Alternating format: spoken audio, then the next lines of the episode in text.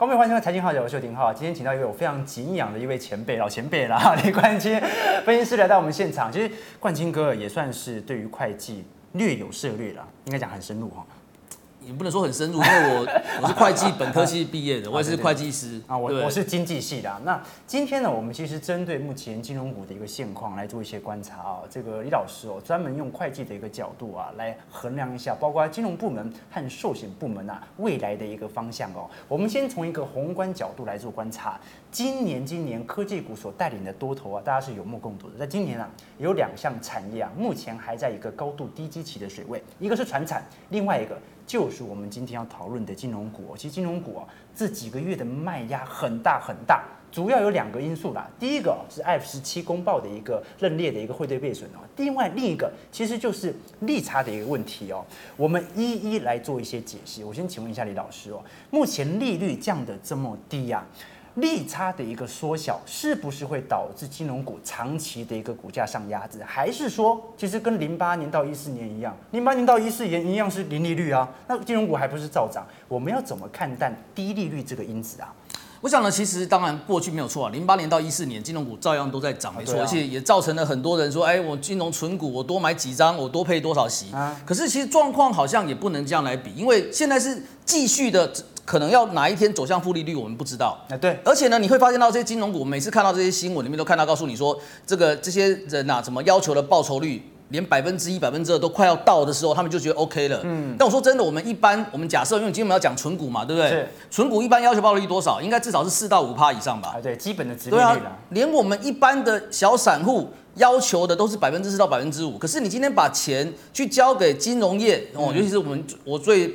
最认为说最有问题的寿险业是，他去找百分之二投资的结果，对不对？那没有办法，他投资百分之二，他又要吸你这些钱进来，他又要怎么卖那种高利高利率的保单？欸、老师，我觉得很有趣哦。我们都很清楚，非常多的寿险业，尤其是国内的美债型债券型 ETF，都是这些寿险业在买哦，因为可能有这个投资的一个上限，他就必须要买国内的美债型的 ETF。可是我看这些殖利率。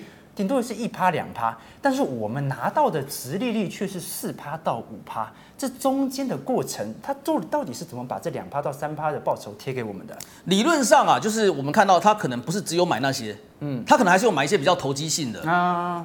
他会告诉你说，我们常看到都会告诉你说，他们买的绝对不会说只有说只有这些，这他也会投买一些非投资等级的啊。是是是。你说假设你今天投机一点，你你去赌看看墨西哥石油都不会倒的话，现在的墨西哥债券我没有记错，前一阵子看大概都都。八八到九趴，哎，是，他会这样去搭配，高收益债，对，甚至包括我们就讲那个寿险好了，其实之前有人就质疑，就前一阵子出事情，嗯，出到说这个董事长呢被金管会说啊，你可以下台的那个吴 吴姓董事长嘛，对不对？吴姓董事长那个那个那个不是不是这应该不是这一家啦，是另外一家吴姓董事长的，嗯，他告诉你为什么要下台，因为呢你会发现到说他们里面的一个风险的一些控制都没有经过控管，是，老板一声令下说 OK 就 OK。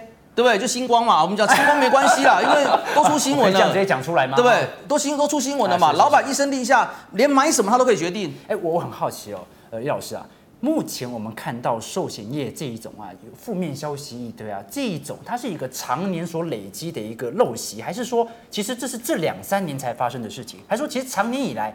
早在它 EPS 表现不错，早在它现金股利殖利率表现不错的时候，就已经有这样的一个征兆。那后市我们要怎么看？其实是这样讲的。其实说真的，我们就刚刚这个新闻秀到这个三方美邦。嗯、其实过去几年，三商美邦是一家很好的寿险公司啊。对啊。老实说，这个应该说，如果你往前回去推，大概十年或是大概十年或十五年来讲的话，它是一家很稳定获利的。可是你会发现到后来好像不是这个样子，哎，怎么忽然有一天？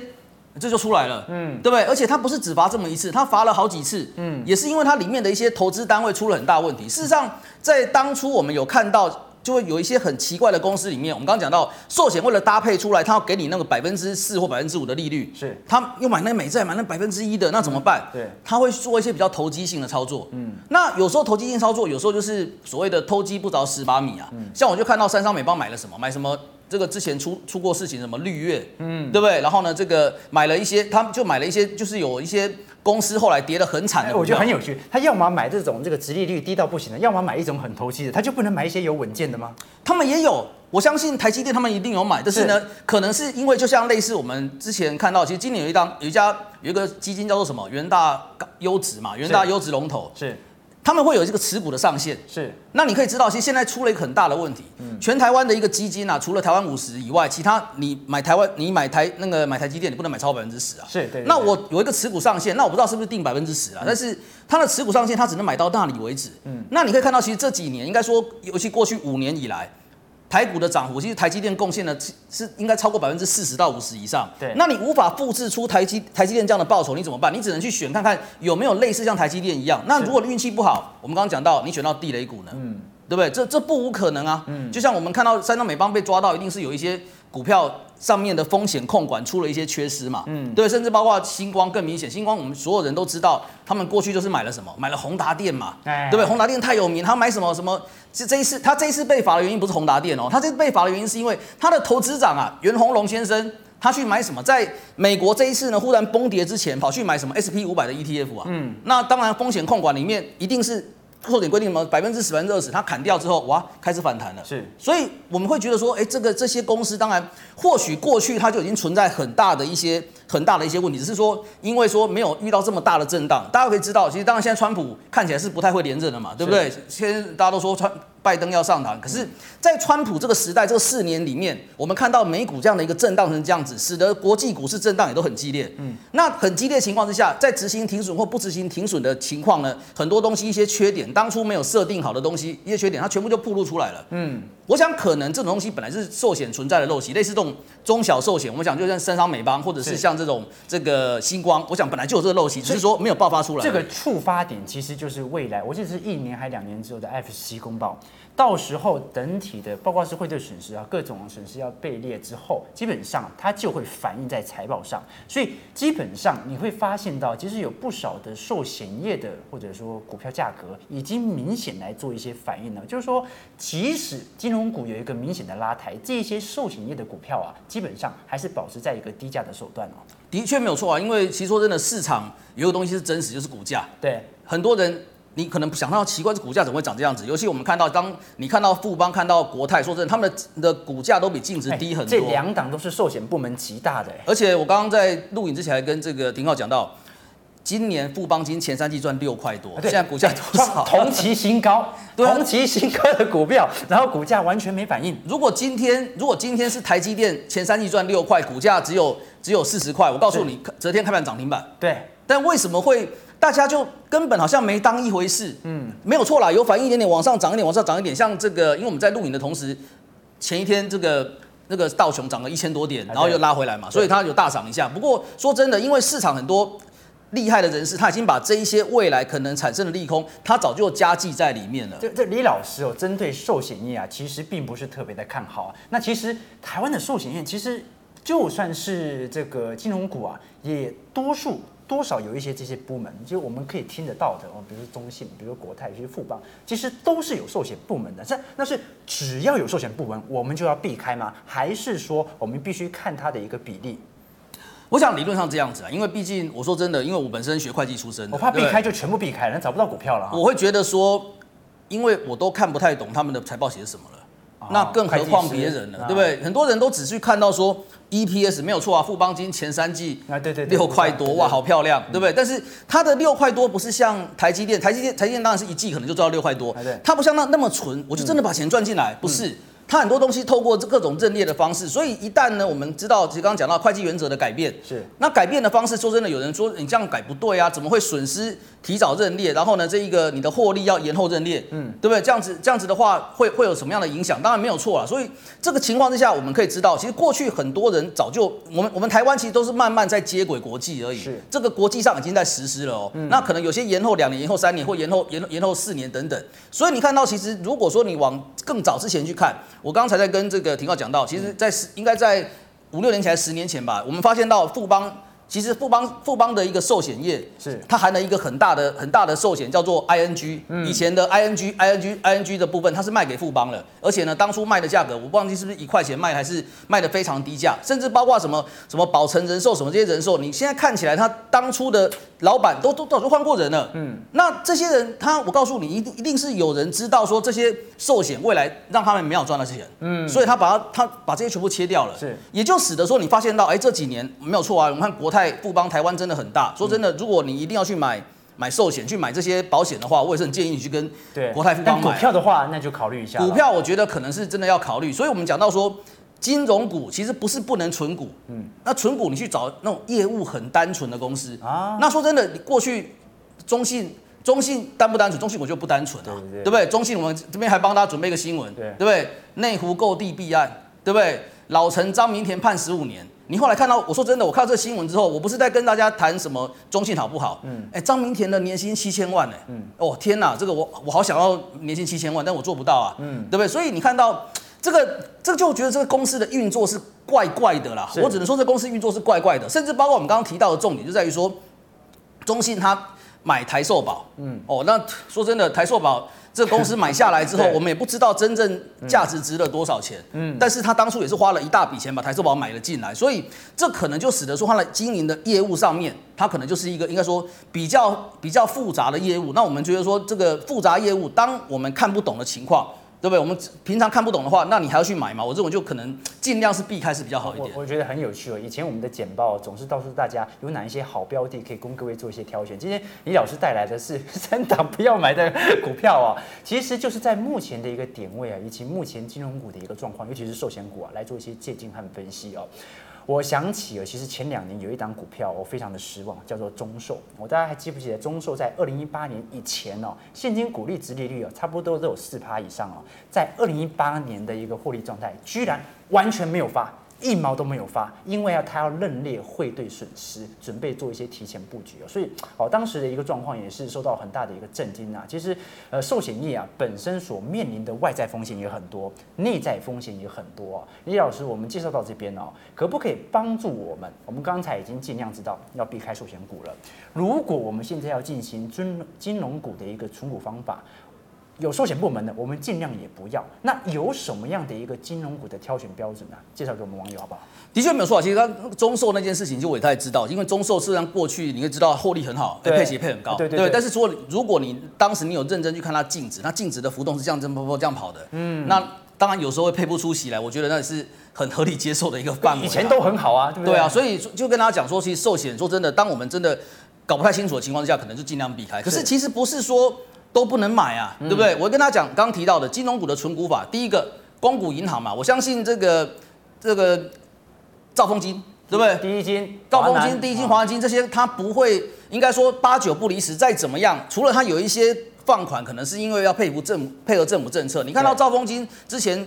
海外纽约分行搞了那么大的情况，兆丰金也没有怎么样啊。嗯，这家大业大，所以这公司哎、欸、不会不会出事的。这可能就是公家的，对，而且他也不会说真的，除了这个政策上需要的放款之外，其他也不会说做了太超过什么购地弊案。我也没有看到兆丰金有购地弊案。嗯，所以这是 OK 的，这应该是还是可以。而且兆丰金其实每一年的。配息是很稳定，所以这是一个不错的选择。是。那另外呢，我们刚刚提到这个不要相信净值这部分，当然也不能说不要完全相信净值，应该说不要完全相信净值。其实，在前一阵子刚好有人在录影的同时，中信金跌到十八元以下。对。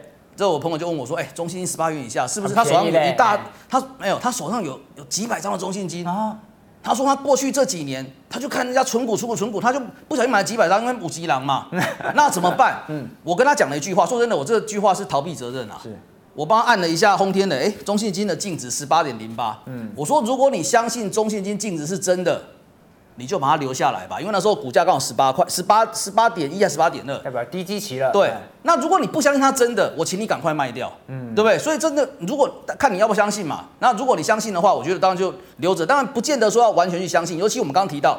我们刚刚提到是寿险的净值，你更难相信。哎，对，你不知道怎么估出来的啊？嗯，有些东西它根本是买的是那种没有到期日，甚至没有市场价格、没有活络市场价格的，会不会到时候到时候到了真的要到期，你要去履约要兑现的时候，对方公司倒掉了？对，这很不一定，因为他为了要调整他的一个他的一个配息部分，他可能就是要买一些比较投机的。嗯，对。那第三个叫什么？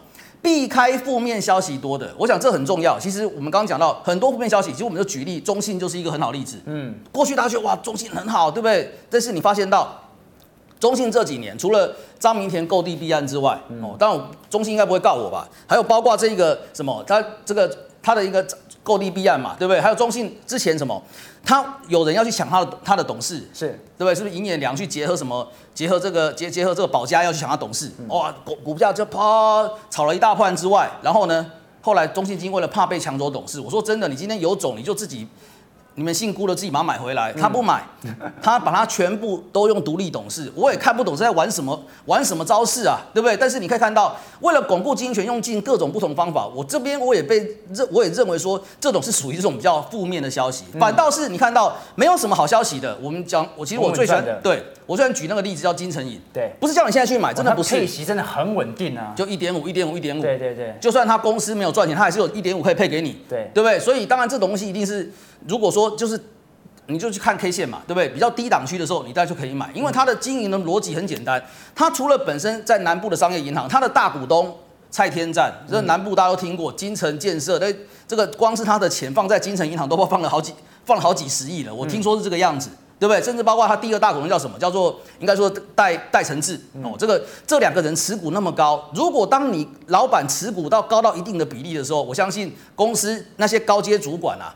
对，就算想要在那边搞鬼，也不太敢。哎，这个这跟我之前有跟一位华伦老师聊的一样，他说他持有大同意，他居然是一个大股东，那他发现呢，所有的股票啊，几乎都是集中在员工身上，这种公司啊，相较起来安全性就比较高了。当对啊，就像我们去有时候去吃个便当，哎，当老板也在吃自己的吃便当，那一定安全的嘛，这是一样的道理啊。我我觉得李老师今天的这个简报非常非常的有趣。第一个，我们把其实针对金融股目前有的迷思啊，来做一些梳理啊，其实哦。呃，如果你光讲这种要适度的注意哪一些这个产业啊，那还不够精准。你就讲把那只股票讲出来，那最最精准了哈。那第二点呢，其实针对金融股目前呢、其实是属于一个整体大盘是一个低基期的水位。所以李老师最后给一个结论呢，在目前金融股普遍属于一个低基期的情况底下，只要避开寿险股，挑选那些相较比较关股，而且负面消息没有那么多的这些股票，其实是一个非常好入手的。的确没有错，不过在应该说在操作股票，其实就算你真的是要存股也是一样，你还是要每一年每一季你都要去检视它的获利状况。对，因为一旦呢出现那种比较，这应该说比较偏离你自己原先设定的目标的时候，其实说真的，投资是这样子啊，投资永远是停损比停利还要重要。是，你要赶快把它砍掉，否则的话，你这报到最后，哇。说真的，这个等到它跌到哪里去的时候，你根本已经砍不下手的时候，那可能就麻烦。我我喜欢李老师这句话，李老师常常告诉我们一句话，叫做“其实世界上没有懒人投资学”。为什么？就算一档股票再简单，你只是要它的配息，你只是要它的 EPS，你也每年甚至是每一季都要观察它实体的一个状况，这才是对于自己投资资产啊负责任的态度。当然，观众朋友除了金融股啊，其实李老师啊针对不少个股都有各自一个研究，你可以加入他的 Telegram 啊，李冠金老师会计师股市。第一线啊，Good 五八八，有任何的一个消息，任何的一个提问，直接加入，直接来做询问。我看刚才李老师还在回复观众朋友的一个提问啊，非常非常的努力哦。好，观众朋友任何的一个想法，欢迎你在我们节目底下按赞、分享、加留言哦。观众朋友，今天节目到这边，有任何的提问，记得我们下一期持续来跟我们相见哦，拜拜，谢谢李老师，谢谢。